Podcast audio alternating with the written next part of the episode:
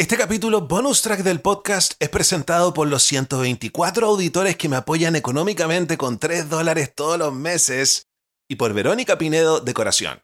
¿Buscas cortinas y rollers que combinen estilo y calidad? Descubre Verónica Pinedo Decoración, donde cada espacio se transforma con elegancia. Con su expertise como arquitecta y decoradora, Verónica te ofrece una experiencia personalizada, desde la selección de materiales hasta la instalación garantizando acabados perfectos y a tu gusto. Y en esta temporada navideña, sorprende a tus seres queridos con regalos únicos. Elige entre una gran variedad de artículos decorativos geniales, ideales para cualquier espacio y gusto. Para descubrir la colección y solicitar asesoría, contáctate con Verónica vía WhatsApp al más 569-9433-3266 o síguela en Instagram como Verónica Pinedo Decoración. Dale un toque especial a tu hogar y a tus regalos esta Navidad. Si quieres avisar en el podcast por una módica suma, comunícate conmigo a través de Instagram. Ahora sí, estamos listos para comenzar con nuestro bonus track.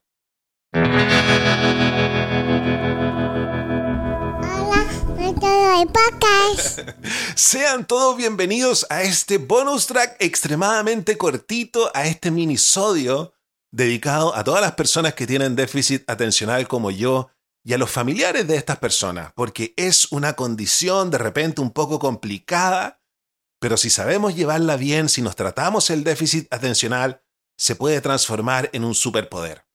En nuestro último minisodio, en nuestro último bonus track, contamos una historia muy deprimente, muy triste de Hank, ¿no? Una persona que se pasaba todo el día enrollado, enrollado, preocupado, y eso es parte del déficit atencional porque nuestro cerebro funciona así. El déficit atencional, les quiero hacer énfasis, no es un problema de personalidad. No se soluciona tanto yendo al psicólogo primero. Mucha gente me escribe y me dice, José Miguel, estoy mal con el déficit atencional, no aguanto más, voy a pedir hora al psicólogo. No, tienen que ir al psiquiatra primero y al neurólogo porque es un problema biológico de nuestro cerebro. De eso vamos a hablar el día de hoy.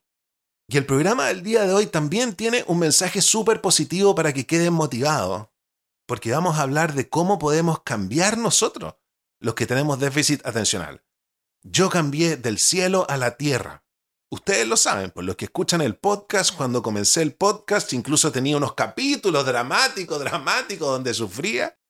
Y afortunadamente encontré un psiquiatra y también encontré a un psicólogo espectacular. No estoy diciendo que el psicólogo no te vaya a ayudar. A mí me ha ayudado y me ha ayudado mucho. Es un genio. Con cada sesión me dice algo que me da vuelta a la cabeza. Pero primero necesitamos saber si vamos a tomar medicamentos, qué medicamentos vamos a tomar, cuál va a ser la dosis exacta, cuál va a ser el cóctel. Sobre todo porque generalmente el déficit atencional no viene solo. En mi caso, les tengo que confesar también que el déficit atencional, en mi caso, viene combinado con una patología que se llama ser realmente estupendo, más conocida como bipolaridad. Entonces mucha gente cree que está mal diagnosticada y no es así, pues generalmente las patologías vienen de a dos. Entonces tienes que encontrar primero a un psiquiatra. Les quiero decir en todo caso, les quiero decir en todo caso que estos minisodios no reemplazan un tratamiento médico y no reemplazan mucho menos un consejo médico serio. Yo lo que estoy haciendo es revisar el libro HDHD 2.0, Déficit Atencional 2.0, escrito por John Ratey, que ya tiene cuatro libros sobre el tema y es uno de los primeros investigadores de esta condición. Y les estoy compartiendo también mi experiencia personal. Pero vayan donde un psiquiatra, voy a hacer énfasis. Ah, y muchos también me dicen, ¿ah? Que no están conformes con su psiquiatra porque el psiquiatra no los pesca mucho. Con esta condición que ustedes tienen, bueno, búsquense otro, búscate otro más bueno, vuélvete a enamorar. Vamos con esta sección del libro. Se titula El déficit atencional y el poder de cambiar. Imagínate un mundo donde la ciencia del cerebro, nos abre puertas a entender no solo cómo pensamos, sino también cómo superamos desafíos como el déficit atencional. Y quiero poner énfasis aquí también en la ciencia del cerebro. Esto es algo científico. Esto es algo que ha tenido avances impresionantes porque ahora le podemos sacar fotos al cerebro. Eso es exactamente lo que ha pasado en los últimos 30 años. Antes, la gente solía pensar que los problemas mentales eran cuestión de voluntad. El déficit atencional tiene un montón de particularidades que nosotros hemos hablado, a veces nos cuesta hacer las cosas y la gente cree que no tenemos voluntad, de que somos flojos. Generalmente podemos caer en adicciones, la gente cree que tenemos un problema moral. O simplemente tenemos déficit atencional y es algo que deberíamos aceptar. Nosotros somos así y no podemos cambiar. Pero ahora, gracias a la ciencia, entendemos que hay mucho más detrás de esto. El cerebro es como un universo en miniatura, con miles de procesos ocurriendo a la vez.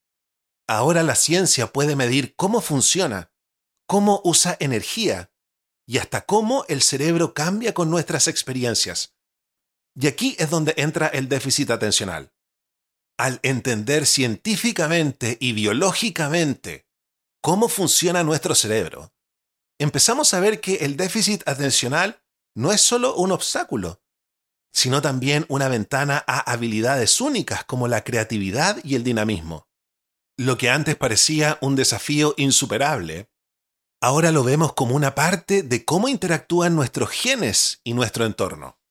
Por ejemplo, si tienes genes que te predisponen al déficit atencional, tu entorno puede influir en cómo se manifiesta. Un entorno positivo y de apoyo puede ayudarte a manejar mejor estas características y a usarlas a tu favor. Y aquí es donde yo encuentro que el psicólogo llega a ayudar a quienes tenemos déficit atencional. ¿Cómo crear nosotros un entorno de apoyo y un entorno positivo? Pero sigamos con el libro. Además, algo maravilloso que hemos aprendido es que nuestro cerebro nunca deja de cambiar y adaptarse, gracias a algo que llamamos neuroplasticidad. Esto significa que, sin importar tu edad, siempre puedes aprender nuevas formas de manejar el déficit atencional y aprovechar tus habilidades únicas. En resumen, los avances en la ciencia del cerebro nos han dado una nueva perspectiva sobre el déficit atencional. Ahora sabemos que no solo es un desafío, sino también una oportunidad para descubrir y utilizar nuestras fortalezas porque nosotros tenemos fortaleza. Esto es una noticia emocionante para todos, especialmente para quienes han vivido con déficit atencional, porque muestra que siempre hay formas de crecer y mejorar. ¿Cómo hacerlo? De eso vamos a seguir profundizando en nuestro próximo bonus track minisodio episodio cortito sobre el déficit atencional. Chicos, espero que hayan quedado motivados si están metidos dentro de un hoyo horroroso donde el déficit atencional te la gana, si tienes la montaña del dolor al frente tuyo, los platos no los puedes lavar. Toma acción, no seas gil, no lo dejes para mañana. Yo ahora estoy siguiendo mi estructura, no he tenido episodios de rabia, no he tenido episodios de nada. Así que no sean testarudos, esa es la palabra. Testarudo, una propiedad del déficit atencional. ¿Qué vamos a hacer? bueno, yo los dejo invitados para el capítulo de mañana, nuestro viernes hipiento del verano del amor. Cómo abrirnos para conocer más gente. Esta temporada primavera-verano, los días viernes, vamos a hablar sobre relaciones y sobre sexo. Podemos tener a una pierna suave este verano y si no, también podemos utilizar el conocimiento para hacernos amigos y pasarlo espectacular con una manga de amigos esta primavera-verano. Cuídense y los quiero mucho.